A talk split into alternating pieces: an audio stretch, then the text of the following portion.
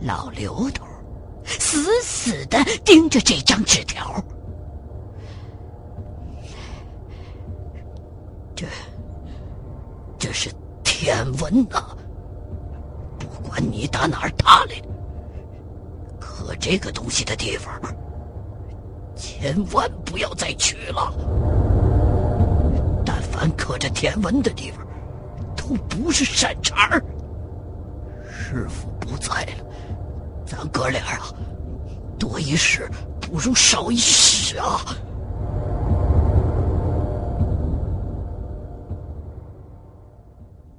在定了定神之后，老刘头这才告诉张国忠，说这舔文就是说给死人听的文字。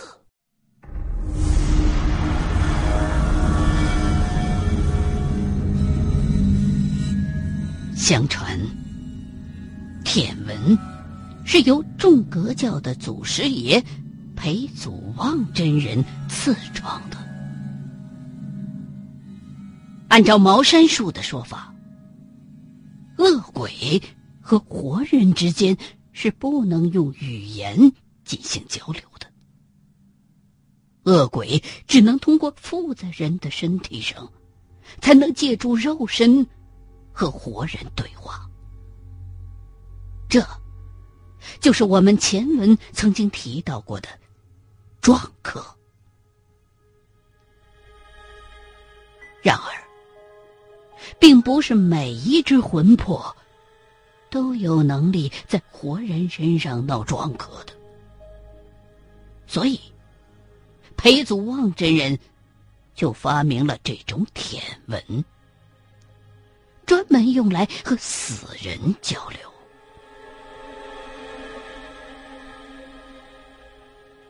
最初的舔文是只有读音，没有文字的。到了后世，才有些能人给这种舔文配上了文字。由于舔文实在是难学，所以。不论是哪个朝代，能掌握这种说给鬼听的语言的人，始终保持在个位数。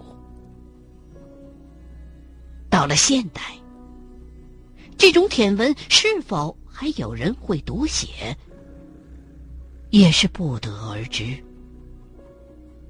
不过，照现在的情况分析，至少。在明朝，还有人掌握着这种文字的读写方法，而葬在这座将墓当中的死者赵乐，很有可能就是其中之一。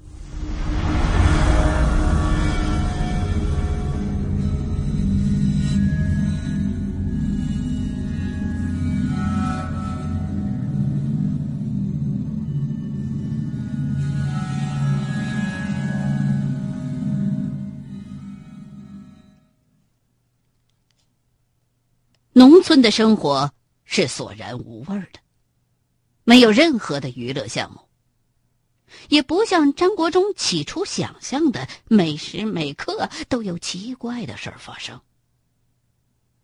在马真人过世之后的那几年当中，除了一个被刺猬腻上的哥们儿被张国忠三下五除二搞定了之外，基本上在板子村儿。再没出现过什么大事儿。就这样，时间一晃就到了七十年代。在没有马真人的日子里，张国忠每天都坚持挂沙袋、背口诀，从来没有间断过。这也是马真人的遗愿。如果自己连口诀都背不全，还拿什么去发扬茅山和全真两教呢？这天早晨，李二丫一起床，就在门口一阵干哕。张国忠经常看马真人传下来的医书，也积累了一些医学知识，按他的号脉水平来看，李二丫怀孕了。李二丫比张国忠小五岁，这时候虚岁二十六，周岁也就二十五多一点可是，在农村看来，已经算是大龄青年了。按大夫的看法，以当时农村的医疗条件，这个年纪生育是有一定的危险性的。万一要是碰到难产，母子安全都很难保证。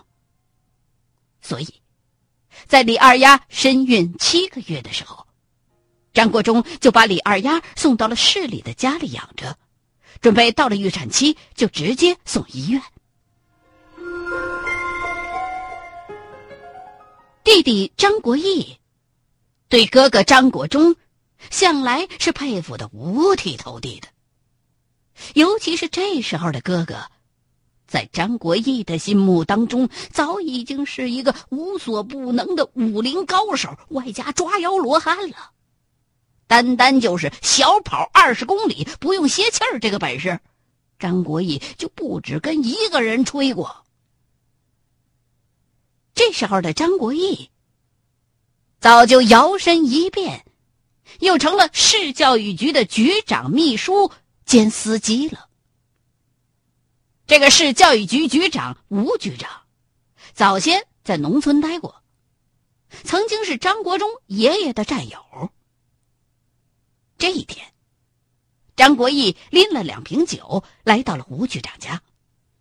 吃完饭之后，张国义就问局长：“能不能帮忙把自己的哥哥从农村整回来？”这，对于一名局级干部来说。简直是太简单了，而且当时文化大革命结束之后，百废待兴，像张国忠这样的老中专毕业生，正好是教育口急缺的人才。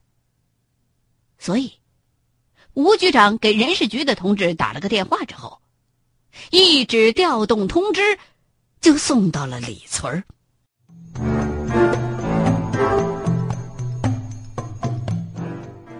送行会上，李队长和三个儿子都眼圈泛红。国忠啊，你可别忘了乡亲们啊！隔三差五的，你回来瞅一眼。哎，张国忠也是鼻子酸酸的，一句话也说不出来。眼前的这一张张熟悉的面孔。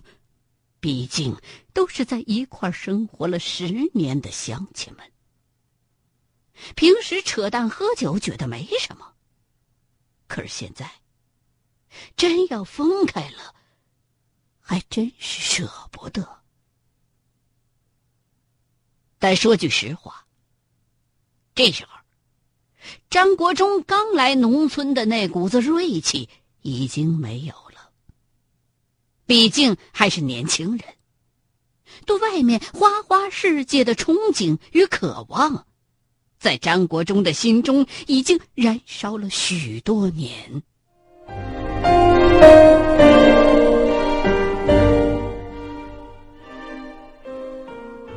老刘头的案子，在张国义的走动下，也翻案了。出了监狱。张国忠在监狱外边等着他，骑着自行车，带着这师兄老刘头，在登营楼饭庄吃了一桌，花了张国忠十二块钱。虽说跟这名师兄没什么感情，但是这老刘头毕竟是自己的师兄，这也算是对马真人的一种缅怀吧。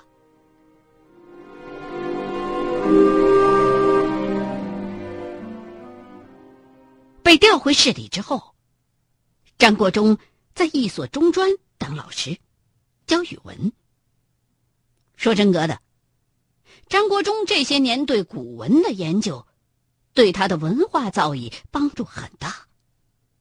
虽然已经十年没教过书了，但是这中专语文还是难不倒张国忠的。日子就这么一天天的过去了，眼瞅着李二丫就到预产期了。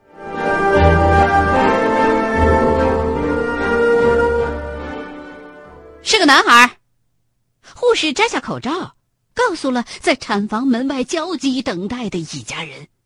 张国忠高兴的当时就跪在地上了：“是我，我当爹了！”护士虽然接上过不少孕妇，见过各种各样高兴的举动，他还真没见过这样的。哦，我哥他就这样。他师傅前两年出车祸了，自己没孩子，就想抱抱徒弟的孩子。张国义立刻编起了瞎话。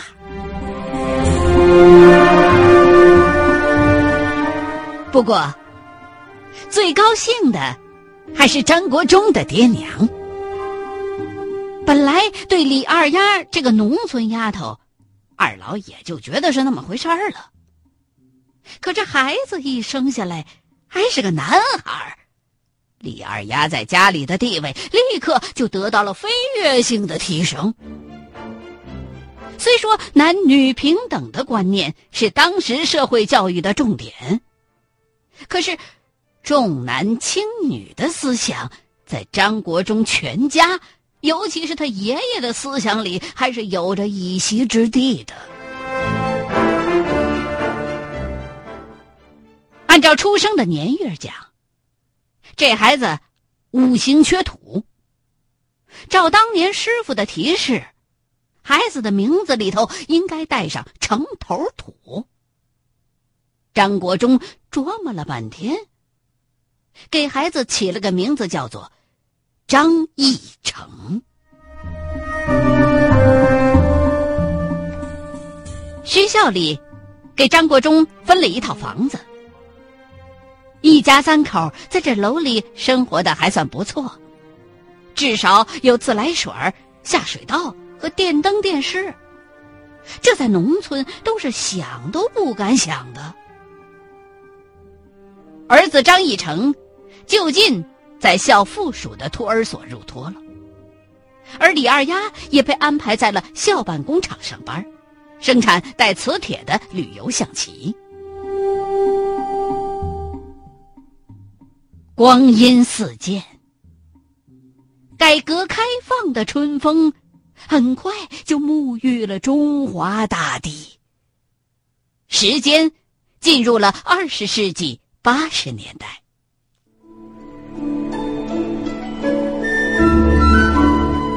外资企业如雨后春笋般在中国这些大城市遍地开花，大到汽车。家电制造，小到金融地产投资，全国处处都是外商的影子。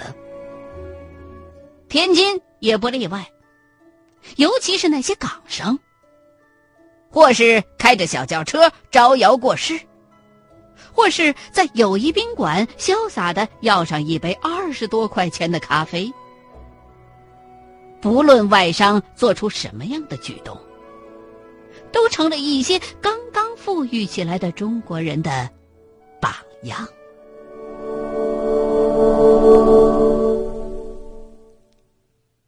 这一天，张国忠正在家背教案，外面忽然有人敲门。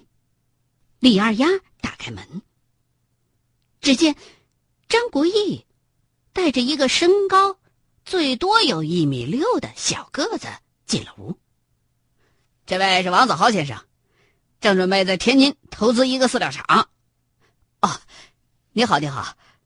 张国忠从来没见过外商，立即放下了教案，站起身来。这位就是你说的那位张先生吧？小个子看着张国义，哈哈，是啊，这就是我哥哥。你的事儿啊。全天津，只有他能办。看那样子，张国义不定跟这位港商同志夸下什么海口了。张先生，你要是能帮我钱不是问题，求求你呀，希望你能慈悲为本啊！嗯，岗上这么一说，张国忠给造的一愣，自己啥也没干呢，怎么还有人求自己慈悲为本？这话这这打哪儿说的？这好像我杀了多少人一样。我叫王子豪，是香港人。呃，王先生，你你这话什么意思？有事你慢慢说，你别着急。这时候，李二丫已经把水端了过来。王子豪坐在了凳子上。张先生，我有一件事，你一定要帮忙啊！说着。王子豪把一沓子港币从皮包里边取出来，放在了桌子上。这是一点小意思。我听说你很有本事，如果你帮我这次，我一定还有重谢啊！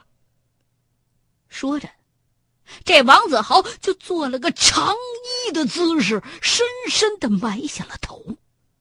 言语当中还带着哭腔，哎，这人到底咋的了？张国忠不禁偷偷的问张国义：“啊，好像是碰上啥邪事儿了？经人介绍认识的我，我想这肥水不流外人田，就给你带来了。”张先生，你看这个。说着。王子豪从皮包里又拿出一块玉来，递给了张国忠。这是一块绝世好玉，玉身上透出一种无法形容的宝光。凭张国忠的见识。这辈子还从来没见过这么顺眼的玉呢，王先生，这玉有什么问题吗？看了一眼张国忠，王子豪显出一丝无奈。张先生，这是我爷爷从一个英国人手中买来的，从他。买到家里，就邪事不断啊！家里天天闹鬼的啦，这东西太邪了，现在我想卖，却卖不掉啊！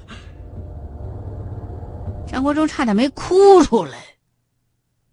东西卖不掉也来找我，这这茅山术又不是广告公司，你的东西卖不掉，我也不能帮你去推销去。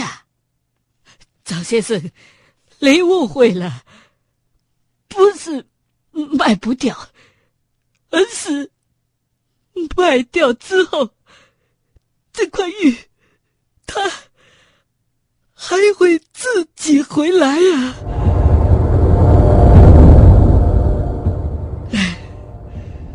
每次回来，买者的家里都会死人啊！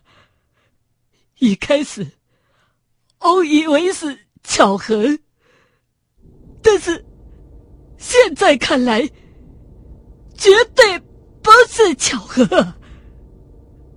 一开始，我把它卖给了一个马来朋友，但是没过半年，马来朋友就把他送了回来，说这个东西。不吉利，家里死了人。后来，一位台湾朋友买了它，全家死光啊！而且，这个东西，他又自己回来了。后来，我把它捐给博物馆，也被人送了回来。说这个东西邪，后来我又找人把它埋在了野地里，结果他又自己回到了原来存放他的保险柜里，呕得全家吓到半死哦。现在这个东西，我扔都扔不掉了，我担心我家里也会死人啊。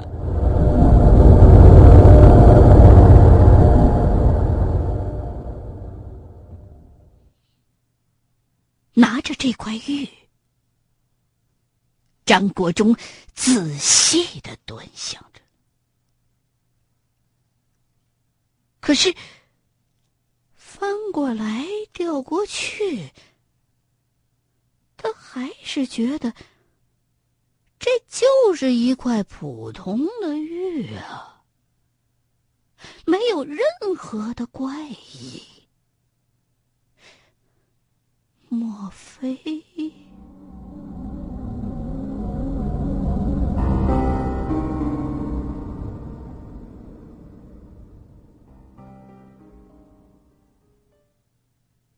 说实在的，这时候张国忠对这个王子豪，那是打心眼里边的瞧不起他。